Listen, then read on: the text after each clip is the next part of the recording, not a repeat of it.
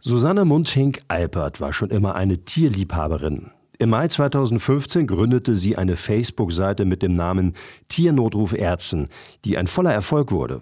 2016 wurde der Tiernotruf dann ein gemeinnütziger Verein. Seit sieben Jahren nimmt der Verein die unterschiedlichsten Tiere auf. Hunde, Katzen und Kaninchen, aber auch Wildtiere. Die Tiere werden dann aufgepäppelt und dann vermittelt oder wieder ausgewildert.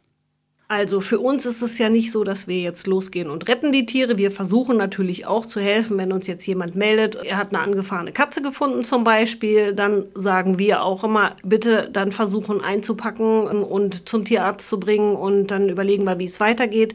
Verletzte Tiere haben wir auch eine Möglichkeit aufzunehmen, wenn die jetzt gebrochene Knochen haben oder wie auch immer. Und äh, oftmals ist es ganz einfach so, dass wir dann Anleitung geben und sagen, bitte machen Sie das und das, so können Sie das Tier sichern, da ist ein Tierarzt oder bringen Sie es uns vorbei und wir gehen zum Tierarzt. Dann läuft das eben halt so in Kooperation mit den Menschen ne, oder besser gesagt mit den Findern. Anders ist das leider nicht möglich und das funktioniert auch ganz gut. Einige der Tiere werden vor Ort wieder gesund gepflegt. Andere kommen in Pflegestellen.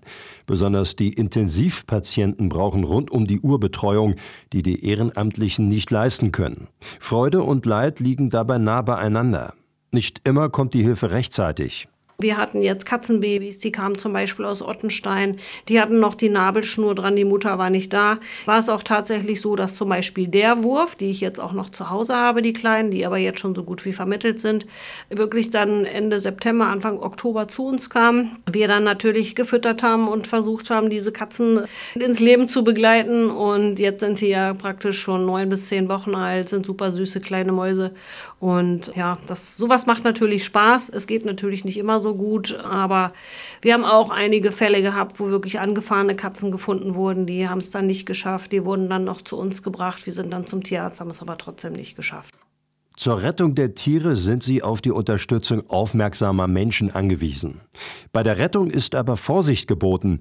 Nicht immer müssen die Tiere eingepackt und in eine Rettungsstelle gebracht werden. Was sie tun sollten, dazu der Tiernotruf Ärzten und unter anderem auch der NABU mit Tipps, die Leute sammeln alles ein. Selbst bei Feldhasen, wenn das jetzt losgeht, die werden einfach irgendwo von ihrer Mutter abgelegt. Manchmal einfach in der Einfahrt. Äh, also es kann durchaus möglich sein, dass die Mutter demzufolge dann immer wieder zurückkommt und das Tier dann abholt. Also die Mutter hat eine hochwertige Milch, sage ich jetzt mal, Muttermilch. Und da ist es manchmal gar nicht nötig, dass dieses Tier dann unbedingt äh, zwangsläufig wegen Verhungern oder wegen Angst, dass das Tier verhungert, gleich von der Straße genommen wird. Da macht es vielleicht wirklich mehr Sinn, das kleine Kerlchen dann mehr ein bisschen an die Seite zu setzen und zu sagen, okay, man muss das halt im Auge behalten, möglichst, ne, oder sichern auf jeden Fall, dass nicht überfahren wird. Das macht Sinn. Aber die Mutter kommt wieder.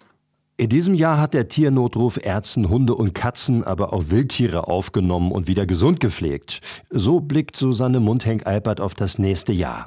Im Grunde genommen sind wir am Überlegen, ob wir uns noch ein neues Gehege bauen. Wir müssen jetzt aber gucken, wo kann man das machen. Das war auch schon mal im Gerede, dass wir das gerne machen wollten, aber mit der Umsetzung hat es irgendwie gehapert. Es war da Corona und sonst was und irgendwie sind wir nicht dazu gekommen und wir machen halt alle so weiter wie bisher und ja, wir hoffen, dass es halt auch alles so weitergeht. Aber ich denke, ich bin da positiver Dinge, weil die Tiere werden immer gefunden und wenn wir mit einer guten Auskunft zumindest schon mal mit Rat und Tat zur Seite stehen können. Ich denke mal, dann können die Leute auch schon damit was anfangen und sich dann eben weitere Hilfe da besorgen, wo es dann eben auch wirklich wichtig ist oder wo man eine richtige Information darüber bekommt sagt Susanne Mundhenk-Albert vom Tiernotruf Ärzten. Wenn Sie den Verein unterstützen möchten, können Sie spenden. Auch kompetente Pflegestellen für gerettete Tiere werden gesucht.